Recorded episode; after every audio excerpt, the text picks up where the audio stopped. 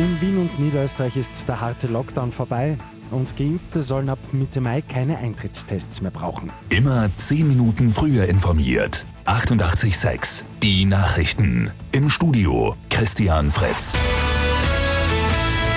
In Wien und Niederösterreich ist der harte Lockdown zu Ende gegangen. Heute sperren die Geschäfte und körpernahen Dienstleister wieder auf, ebenso Museen und Zoos. Es gelten wieder die gleichen Regeln wie vor dem harten Lockdown.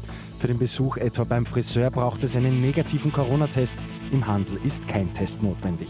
In geschlossenen Räumen, in Geschäften, in Museen und in den Innenräumen der Zoos gilt eine FFP2-Maskenpflicht.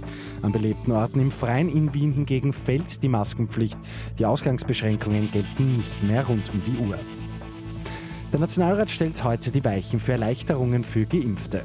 Nach den für den 19. Mai geplanten Öffnungen werden bereits geimpfte Menschen keine Eintrittstests mehr benötigen.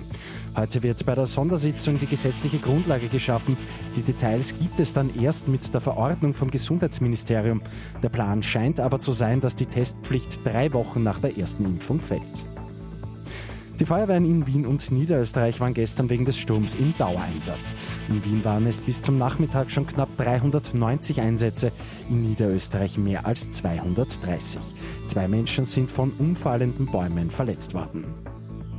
Bei Lotto 6 aus 45 hat es am Abend keinen Sechser gegeben. Übermorgen geht es bei einem Jackpot um rund eineinhalb Millionen Euro.